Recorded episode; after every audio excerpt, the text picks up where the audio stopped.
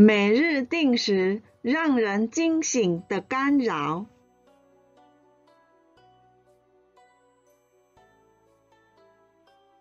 以下为一位有缘人分享来文照灯。阿伯的话，现场开示精华节录，愚公都能移山，因此自己的心性与品性也是可以改变的。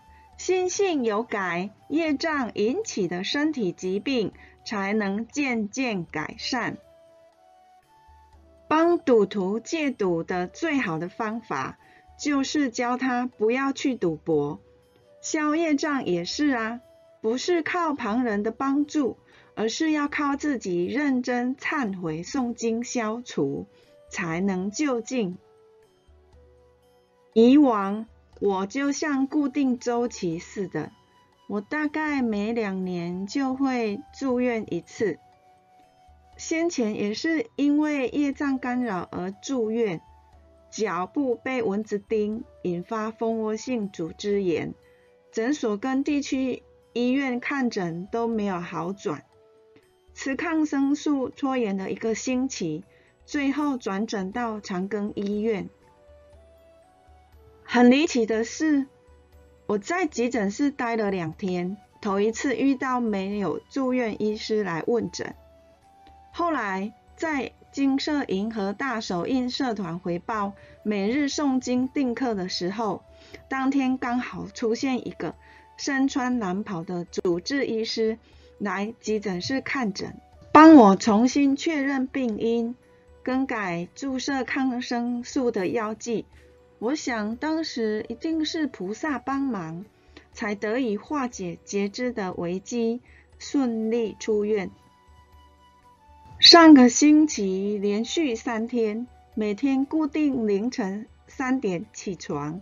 第一天左脚痛醒，突然疼痛到无法走路。我向业主菩萨忏悔，才有好转一些。隔日又有相同的状况，连膝盖整个都红肿，还以为是外灵冲犯。甚至我自己观想转心轮也被干扰。第三天被梦境吓醒，时间又是凌晨的三点。梦境中，我在一片竹林里，隐隐约约看着一个女生被追逐。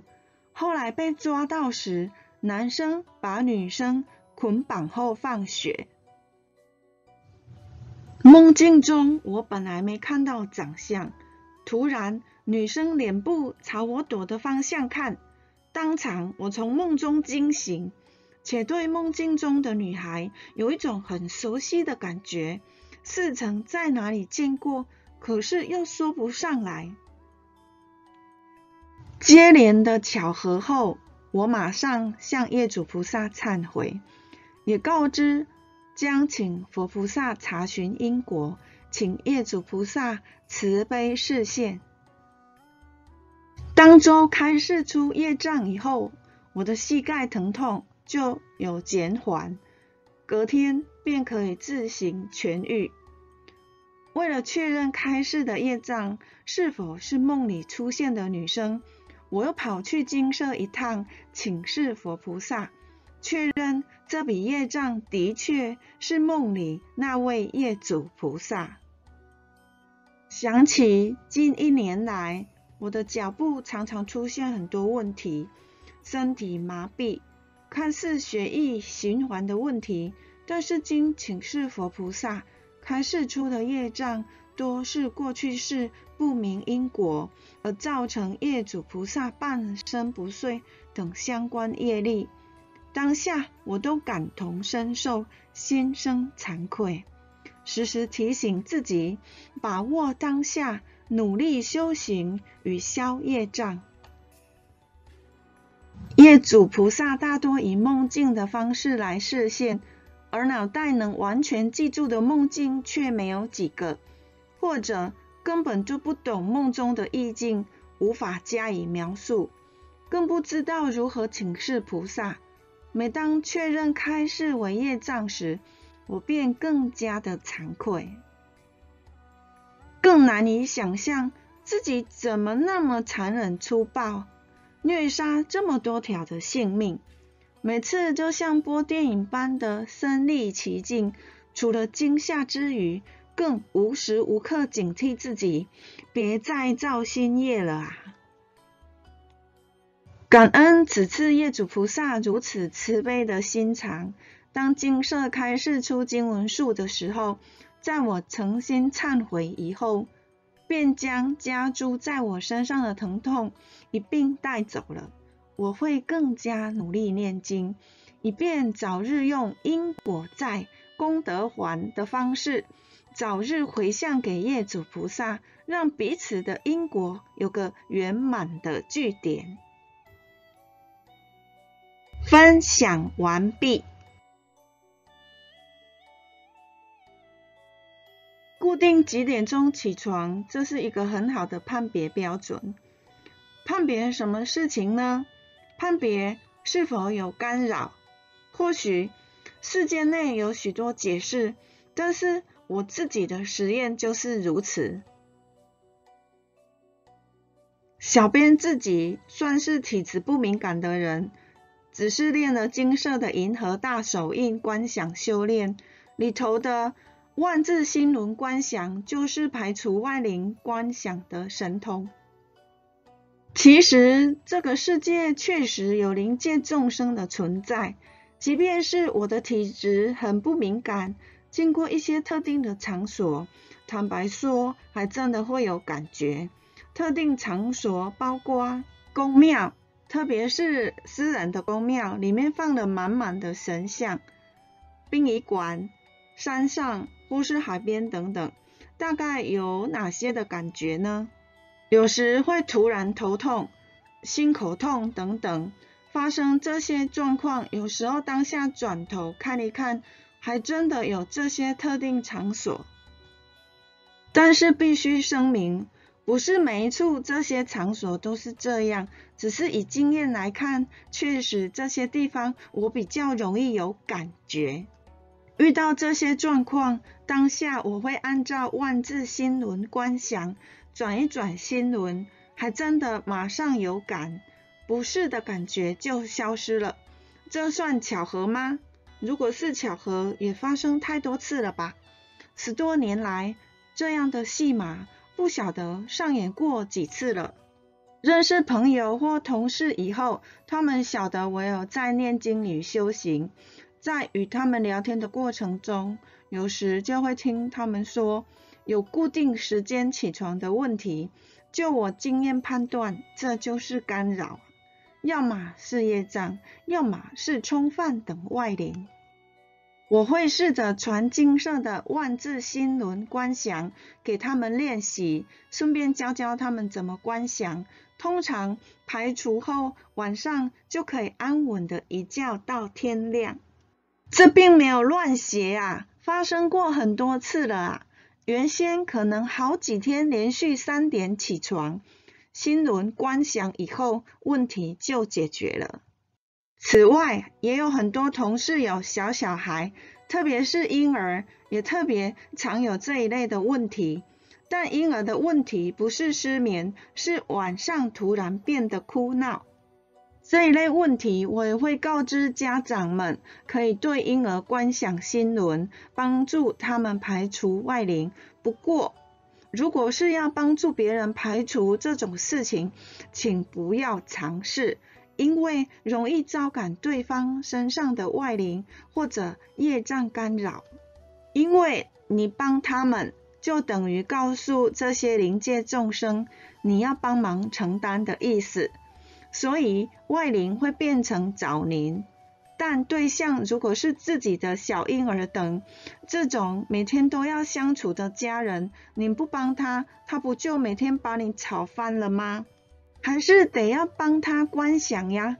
关于小孩的干扰，处理完后更明显，还真的处理好了，当天就不闹了。